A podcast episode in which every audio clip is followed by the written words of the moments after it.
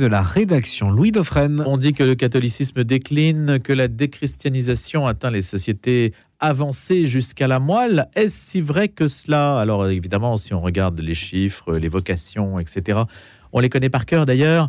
Les choses ne vont pas si bien qu'on pourrait le penser. Mais comment expliquer l'engouement actuel et depuis un siècle et demi autour de Saint François d'Assise? L'homme libre fascine par sa radicalité, celle de sa vie et son cortège de vertus, sa bonté, sa joie, son humilité, sa capacité à s'émerveiller, à contempler toute chose que la vie moderne très accaparante rend impossible. En ce sens, nos modes de vie, plus subis que choisis, conspirent contre la vie intérieure et on sait que cette référence vous est chère. Pour la maintenir à flot, cela suppose une volonté de faire, une puissance d'arrachement digne d'une fusée au décollage. Il n'empêche, Saint François d'Assise suscite une abondante littérature dont la vitalité ne se dément pas. Écrivain, poète, historien, musicien, dramaturge, cinéaste, tous ont quelque chose à dire sur le Poverello. Et Michel Soquet, laïc franciscain, spécialiste de questions sociétales, culturelles, religieuses, y contribue à sa manière à travers ses trésors de la spiritualité franciscaine au XXe et au XXIe siècle. C'est publié aux éditions Salvator et c'est une forme d'initiation autant que de, synthèse sur la question synthèse de multiples regards sur Saint François. Bonjour Michel Soquet. Bonjour. Et évidemment, comme le pape s'appelle François, cela donne d'autant plus de raisons d'en parler ce matin. Est-ce que d'ailleurs le pape François représente Saint François d'Assise, à votre avis? Oui, il s'en inspire euh, énormément, continue de s'en inspirer. Euh, quand il a été, quand il a approché, où il a été nommé pape, ou juste avant, un de ses, ses amis, dont je ne me rappelle plus le nom d'ailleurs, mais euh, dit n'oublie pas les pauvres. Et je pense que je pense que c'est vraiment la ligne fondamentale de la vie de François, du pape François. Mais est-ce que Saint François d'Assise, avant lui, est-ce qu'on les oubliait? Avant le pape? Est-ce qu'il y a un avant et un après? Non, là, je parle de Saint François pour le coup. Ah, est-ce bah, qu'il a marqué une rupture? En quoi a-t-il marqué une rupture? Ben, La rupture de François, c'est euh, c'est l'affichage d'une radicalité euh, notamment euh, vis-à-vis de l'Église, mais au sein de l'Église, qu'il n'a jamais voulu euh, quitter, mais qu'il a voulu réformer. je crois que c'était, vous l'avez dit, c'est un homme libre qui, au fond, a réussi à, se dégager des ronces de sa société par la pauvreté, la minorité, par toutes ces, toutes ces vertus. Et je crois que ça correspond à un, besoin très moderne aujourd'hui. Mais c'est vrai qu'à son époque, François, oui, a marqué une rupture, une grande rupture. Mais il aurait pu devenir un Martin Luther, par exemple, et créer une forme de protestantisme. Il n'a pas voulu. Euh, de même que euh, vis-à-vis du clergé, parce que l'Église, dans, ce temps-là, euh, on ne va pas se raconter d'histoire, elle était encore dans une situation bien plus préoccupante que celle d'aujourd'hui, hein, à tout point de vue, un point de vue de, du luxe, de la simonie, des abus, de tout ce qu'on veut. Et François, qui respectait beaucoup les prêtres, parce que disait-il, moi je veux respecter le plus le plus petit, le plus pauvre, le plus pécheur des prêtres, parce que c'est lui qui, c'est par lui que je peux euh, accéder à la Sainte Eucharistie. Il le disait toujours. Donc il a, il a voulu rester dans l'Église. Il a bataillé pour euh, faire approuver une règle par euh, des papes qui se moquaient un petit peu de lui. De même que Sainte Claire a, à sa suite, a bataillé pendant des années pour avoir le privilège de ne pas avoir de privilège auprès des papes. Il n'y arrivait pas. C'est un peu normal aussi que l'Église soit méfiante Peut-être. Non. Peut-être. Ou prudente. Ou apeurée. Ou apeurée. Voilà. Toujours est-il que très peu de temps après, Saint François arrivera à drainer des foules énormes. Des foules énormes, sachant qu'il n'a pas voulu, euh, il n'avait pas dans l'idée de, créer un ordre. Il a eu cette rupture, cette rupture notamment avec son père, euh, avec l'ordre établi de, de l'époque, et euh, il, a choisi une vie de, pauvreté. Il a été dans la campagne à Sisiate, etc. Et très vite, il a été rejoint par un certain nombre d'amis. Euh, le flot a grossi pour devenir considérable au bout de quelques années. 3000 personnes? 5000, je crois. oui, c'est devenu un, ordre à ce moment-là. Et il a bien fallu le structurer, l'organiser et le gouverner. Jusqu'à ce que, suprême manifestation de minorité de la, de la part de François, il a décidé de laisser la direction de son ordre à un autre, à Pierre de Catane. Alors vous, Michel Soquet, racontez-nous votre histoire, parce que vous êtes laïque franciscain, et la question qu'on se pose aujourd'hui, c'est le, le décalage qu'il peut y avoir entre l'attrait qu'exercent encore dans l'opinion certaines figures du catholicisme et le désaveu apparent que l'institution subit dans l'opinion par une baisse de la fréquentation et du recrutement. Est-ce que ça, c'est un paradoxe? Peut-être. Ceci dit, euh, moi, je ne suis pas dans le déclinisme. Hein. Je pense que euh, il y a beaucoup de raisons d'espérer aujourd'hui, et je vois notamment euh, dans les jeunes générations beaucoup de, raisons d'espérer, de créativité. De voilà, on voit toujours ce qui va pas, on voit, voit pas ce qui émerge. C'est l'équilibre qui ne se fait pas. Mais je pense que chez beaucoup de, jeunes et de moins jeunes aujourd'hui, euh, c'est vrai que François a un message extrêmement pertinent aujourd'hui, un message d'émerveillement et de louange, de réenchantement du monde, comme on dit. Euh, un message de joie malgré les vicissitudes de la vie. Euh, François est un homme qui a, qui a souffert, mais qui a aussi ri, qui était joyeux, etc. Euh, un message d'humilité profonde qui nous invite à pas regarder trop notre, notre nombril. un message de lâcher prise, lâcher prise de l'argent, mais aussi lâcher prise de notre ego. Et quand je vois le nombre de gens qui aujourd'hui décident de changer de métier, de quitter des, positions très assises dans la société pour faire des, des pour se livrer à des activités plus, plus sociales ou plus de terrain, je trouve que ce sont des raisons de, euh, d'expliquer. Puis ce message d'Assise, le mal nommé alors.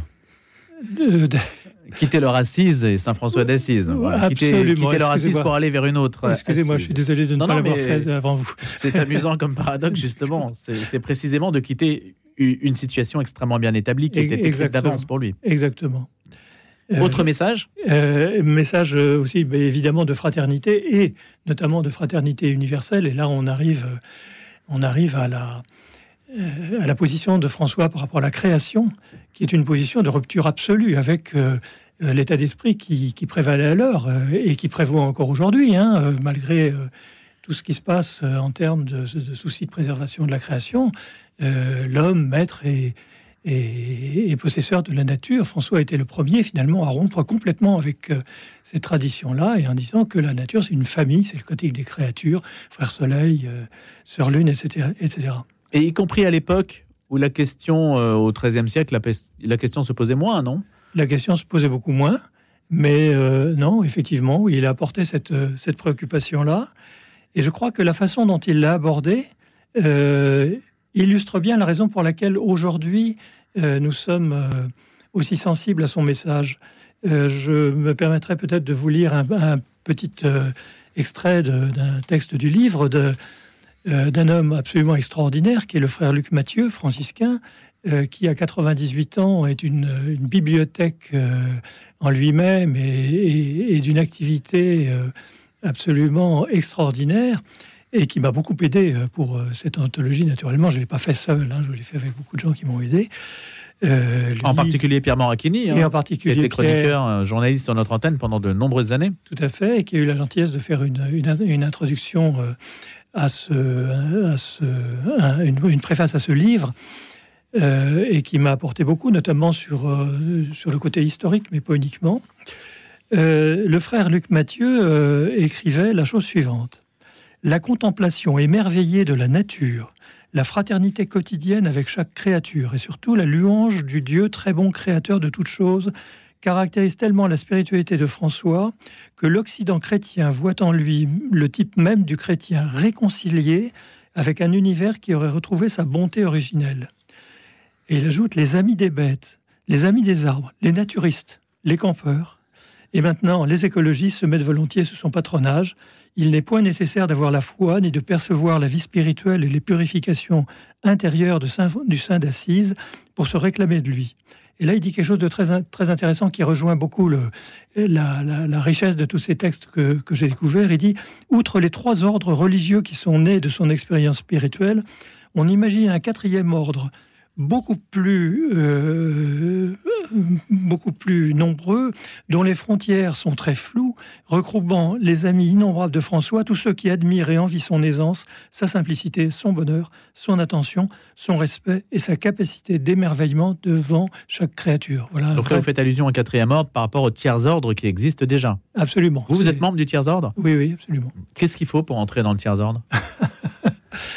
Écoutez, moi, je suis rentré dans une fraternité franciscaine à la suite de mon épouse qui m'y a, qui m'y entraîné.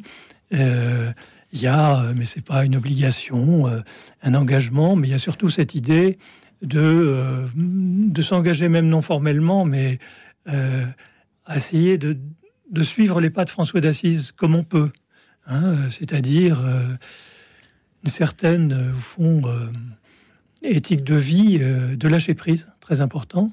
Mais qu'est-ce que vous vous dites, Michel Soquet, tous les matins quand vous vous levez pour être fidèle à Saint François et donc naturellement au Christ par procuration? Et qui fait la marque de François en fait et de votre appartenance au tiers ordre Je crois que j'aurais bien dit Joker, mais je ne vais pas le faire. et qui peut aider ceux, qui nous écoutent et qui peut-être se disent tiens, ça peut être une résolution de l'année. Oui, oui, mais je, absolument. Mais écoutez, ça sera ma résolution de 2024. Euh, essayer de ne pas perdre la paix de l'âme pour des choses qui n'en valent pas la peine. Euh, essayer de ne pas euh, se prendre plus important qu'on est. Ça, c'est très important. La minorité chez François, c'est fondamental. Les frères mineurs. Hein.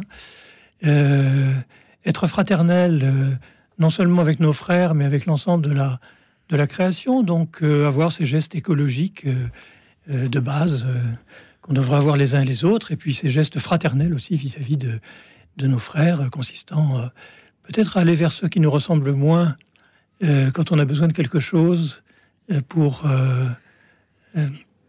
pour établir cette fraternité. Une amie me, me, disait, moi, je, quand je suis dans la rue et que ça, ça, ça me semble très très franciscain, quand je suis dans la rue et que je suis perdu, je cherche mon chemin, plutôt que d'aller vers les personnes qui me ressemblent le plus, éventuellement, je traverse la rue et je vais, vers quelqu'un qui me ressemble pas du tout. Ça peut être un SDF, ça peut être euh, quelqu'un d'une origine tout à fait différente de la mienne, et je lui demande mon chemin.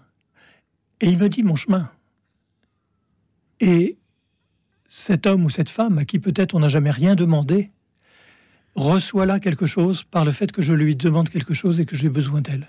Je crois qu'il y a là un, un exemple de geste fraternel à l'instar des gestes écologiques qu'on peut avoir les uns les autres. Maintenant, Michel Soquet, il y a beaucoup de séparateurs dans notre société. Pour prendre votre exemple, aujourd'hui, on ne demande plus son chemin parce qu'on a des GPS euh, sur les téléphones. De même qu'on ne fait plus, on ne donne plus de pièces de monnaie parce qu'il n'y a plus d'argent liquide pour les, les, personnes sans abri ou de moins en moins d'argent liquide. Ça a l'air de petites choses, mais finalement, ce sont des liens avec autrui qui disparaissent. C'est vrai, des liens directs avec autrui en termes de, je dirais, de, de, contribution financière euh, aux besoins des uns et des autres. Euh, notons simplement, parmi les choses qui émergent, qui vont bien, euh, le système des, caisses de supermarchés qui propose d'arrondir la somme qu'on doit payer pour soutenir telle ou telle association. Ça donne des sommes très considérables. Et même, je crois, même pour les sans-abri, il existe des comptes dématérialisés Ça, je ne sais sur lesquels on peut donner. Ben, Est-ce qu'il a été inventif, Saint-François, à son époque, de ce point de vue-là Puisque l'abbé Pierre que vous citez, hein, qui est entré dans les ordres à 19 ans, hein, l'abbé Pierre. Hein. Oui. Euh, est-ce qu'il euh, il, s'est caractérisé aussi C'est une figure qui s'est aussi caractérisée par son innovation, son esprit d'entreprise. C'était le cas pour François?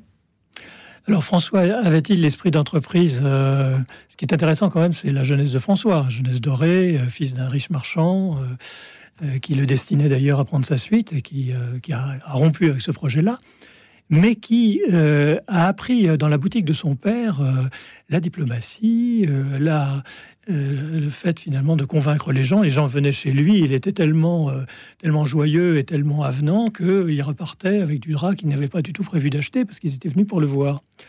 Et ça, pendant toute sa vie, c'est resté. Ce, cette, cette, joie, cette capacité de finalement d'enthousiasme et de alors d'organisation, je ne sais pas l'organisation, euh, François euh, a innové par sa règle qui était très radicale. Euh, Qu'est-ce qu'il y avait de le plus radical dans sa règle? Eh bien, ne, considérer l'argent comme, j'ose pas dire le mot hein, qu'il a utilisé pourtant, mais enfin comme, comme du déchet, comme voilà, et s'en méfier. et puis, et puis la fraternité, et que cette idée que nul ne, nous serons appelés frères mineurs. Nul ne doit dominer l'autre. Nous sommes dans un, système de d'égalité, je ne sais pas si c'est d'égalité, mais en tout cas d'harmonie euh, mutuelle qui fait que nous ne sommes pas dans, des, dans un régime euh, euh, d'autorité hiérarchique, etc. Et pourtant, il n'était pas communiste Non. Alors qu'il n'y a pas d'argent et il n'y a pas de hiérarchie. Pas d'argent, pas d'hierarchie, euh, c'est un petit peu chacun selon ses besoins aussi. euh, Et alors, ce qui est extraordinaire chez François, c'est qu'en même temps, il y a un chapitre de sa règle, moi, qui me fascine. Il dit, moi, je veux que nous, frères, nous soyons euh, habillés de façon très rudimentaire, etc. Mais je nous interdis de juger défavorablement les gens qui s'habillent bien, qui mangent bien. Ça, c'est extraordinaire quand même. Ça n'était pas une, une pauvreté et un choix de vie revendicatif. C'était un choix de vie euh, d'exemplarité, je pense. Il n'y a aucune revendication chez lui d'ailleurs. Euh, non, sinon celle de, de mettre euh, le Seigneur au-dessus de tout et de le suivre. Vous avez parlé d'écologie et c'est vrai que le détour écologique aujourd'hui permettrait d'accéder à François et de créer des ponts avec des milieux qui sont aujourd'hui plutôt assez éloignés de l'Église. Quand vous parlez de quatrième ordre, justement, cette idée, et d'ailleurs ça se retrouve dans cette anthologie, hein, puisqu'il y a des personnes qui parlent de François alors qu'ils n'ont pas de lien avec euh, le christianisme. Du tout. Du hein. tout, c'est ça qui est intéressant. Un Albert Jacquard. un- voilà, Exactement, des gens qui ont eu une vie et qui se sont reconnus comme athées et qui pourtant sont touchés par François. Est-ce que au- aujourd'hui ça se matérialise? Est-ce que votre initiative permet de créer des ponts avec d'autres milieux? Est-ce que vous l'avez senti, ça, Michel Soquet Je ne sais pas, mais en tout cas, être attentifs, nous, euh, les uns et les autres, à ce qui se passe ailleurs, c'était tout à fait essentiel sur le plan de la sauvegarde de la création. Euh, très curieusement, euh, alors on dit toujours, toujours cette histoire de, l'homme maître et, possesseur de la nature, avec laquelle on essaye de rompre les uns et les autres, et, je crois que l'évolution actuelle de, de, la société face au réchauffement climatique, etc., à ça. Mais il faut savoir qu'en Amérique latine, euh, les droits de la terre, Pachamama, sont inscrits dans des textes de loi, dans des constitutions, dans certains pays, que euh, il y a un certain nombre d'années, euh, la Nouvelle-Zélande est très, suivie très rapidement par l'Inde. Les parlements de ces pays ont décidé que tel ou tel fleuve, le Gange, le Yamuna, etc., étaient des entités qui avaient le droit d'être défendues. C'est-à-dire qu'on peut faire des, non pas de faire des procès elles-mêmes, un fleuve ne peut pas faire un, un procès, mais avoir des avocats qui font ces procès. Donc il y a tout un tas de choses qui se passent un petit peu partout dans le monde et qui montrent que euh, cette idée euh, d'un homme qui aurait tous les droits et d'une nature qui n'en aurait pas d'autre que celle d'être exploitée, eh bien tout ça c'est en train d'évoluer rapidement. Et vous y voyez la main de François? Non, Parce que lui ne s'est pas prononcé pour ce type de revendication, précisément. Non, non, non, non, mais enfin. Enfin, à ma connaissance, euh, mais- de même que euh, je pense que le monde entier euh, n'est pas supposé euh, euh, vivre dans, dans une éthique purement chrétienne, etc. De même, je pense que euh, bah, François, euh, voilà, c'est une spiritualité. Il y a d'autres spiritualités qui sont tout aussi, tout aussi valables et que on va pas. euh, ce serait tout à fait contraire à l'esprit de François de vouloir faire du prosélytisme franciscain euh, euh, sujet-là. Euh, Comment expliquez-vous le fait que le, 20e siècle et le 21e donc est marqué un rebond de l'intérêt pour François depuis une biographie qui est sortie en 1880, je crois, de Patrick Sabatier, c'est ça? Voilà, de, de Paul Sabatier, Paul Sabatier, qui était un pasteur protestant. qui a eu un succès énorme, qui a été traduite en une vingtaine de langues. Et, et donc ça, ça a été le, le rebond à la fin du 19e qui ne s'est pas démenti depuis lors. Oui, alors avant, effectivement, il n'y avait pas beaucoup de littérature sur, euh, sur François. Euh, Enfin, si, il y en a eu beaucoup à, à l'époque de François et juste après, mais euh, il y a eu toute une période où il y en avait moins. Et euh, depuis, depuis Sabatier, c'est des milliers de livres Hmm. qui ont été écrits sur Saint François, des biographies, des analyses, etc., historiques ou non. Les biographies, c'est incroyable. Vous allez à la procure toutes les semaines, non, j'exagère, peut-être tous les trois mois, il y a une nouvelle biographie de François qui sort. C'est un sujet comme Napoléon, en fait. hein. Absolument. Et Le grand euh, public s'y intéresse, ça marche. bah, je- oui, je, enfin, je, Ah bah sinon, il n'y en aurait pas. je sais pas dire, mais quand je vois que au fond, euh, au fond, le grand public s'y intéresse euh, aussi à travers bah, le, le pape François, mais aussi euh, euh, des hommes d'église comme Thomas Merton, Timothy Radcliffe, etc., des des protestants. Hein, frère Roger a parlé. Il y a des textes de frère Roger ici, de, de, de France Quéré. Mathieu Ricard, euh, bouddhiste, etc. Et puis euh, les grands écrivains quand même, qui sont lus par un très grand public. Euh, François, écrivain et poète, François François, Cheng, Bobin, Julien Green, Madeleine Derbrel, Kazantzakis, Mauriac, tous ces gens-là ont parlé, ont écrit sur François et ont été lus. et, et aujourd'hui, regardez, dans la société civile, un Emmanuel Faber, ancien DG de Danone, DG de Danone, parti pour des raisons éthiques de Danone, et grand disciple du franciscain Éloi Leclerc, euh, il y a des textes de, lui ici qui sont absolument magnifiques sur, euh, sur François. Euh, un Xavier Emmanueli, fondateur du SAMU social, etc., parle de François. Donc ça rejoint beaucoup d'auteurs très, très contemporains. Et comme vous le disiez tout à l'heure, qui ne sont pas forcément chrétiens, Albert Jacquard, Michel Serres, Clémenceau. Mais c'est une figure aujourd'hui, Michel Soquet, qui n'est pas confondu dans l'esprit du public en tout cas, ou du public qui s'intéresse un peu à ces choses-là, qui n'est pas confondu avec l'institution en tant que telle. Elle est un petit peu à côté. Vous voyez ce que je veux dire? C'est, Elle est dedans, pour nous elle est dedans, mais pour beaucoup elle est un petit peu à côté, un peu différente, elle s'indistingue. Parce que c'est un choix radical qui est fait et qui est censé être en vérité en dehors de toutes les logiques de pouvoir. Alors, disons quand même tout de suite que la, ce qu'on appelle la famille franciscaine, c'est-à-dire euh, premier ordre, les, capucins franciscains, euh, euh, deuxième ordre, les clarisses, troisième ordre, les, laïcs et les, sœurs franciscaines, etc. Euh, beaucoup d'entre eux vivent dans la radicalité, mais pas la totalité, hein, notamment chez les laïcs. Hein. Les laïcs, on n'est pas tous forcément pauvres et très, très loin de là. Donc, on ne va pas dire que c'est un mouvement qui est exemplaire et a enfin un mouvement, euh, oui, une famille religieuse qui est exemplaire par sa façon de vivre. Je pense que beaucoup, beaucoup dans cette famille sont exemplaires, mais, mais tous non, et moi encore moins. Euh, donc euh, une famille à part, je ne sais pas. En revanche, on peut quand même remarquer qu'il y a un léger problème avec François d'Assise et ce qui tourne autour. C'est que l'image de François d'Assise qu'ont beaucoup de gens, c'est l'image de François parlant aux oiseaux, les petits oiseaux, les fleurs, etc. Et que c'est beaucoup plus profond que ça. Ça ne se résume pas à tout cela. Mais il y a une image, et cette image est en soi déjà un capital important pour attirer à soi. Bien sûr. Et à travers les Fioretti, euh, on trouve euh, beaucoup de leçons de vie pour nous. Je pense qu'on n'a pas le temps d'en parler, mais l'histoire du loup de Gubbio ou de... Bien sûr. Euh, en tout cas, cette anthologie, Michel Soquet, constitue déjà une initiation à une véritable bibliothèque franciscaine portative pour ceux qui voudraient aller plus loin avec tous ces textes qui nous initient à la figure, à la pensée, à la vie de Saint François d'Assise. Je remercie Michel Soquet, cette édition Salvatore. Merci Michel Soquet, à bientôt.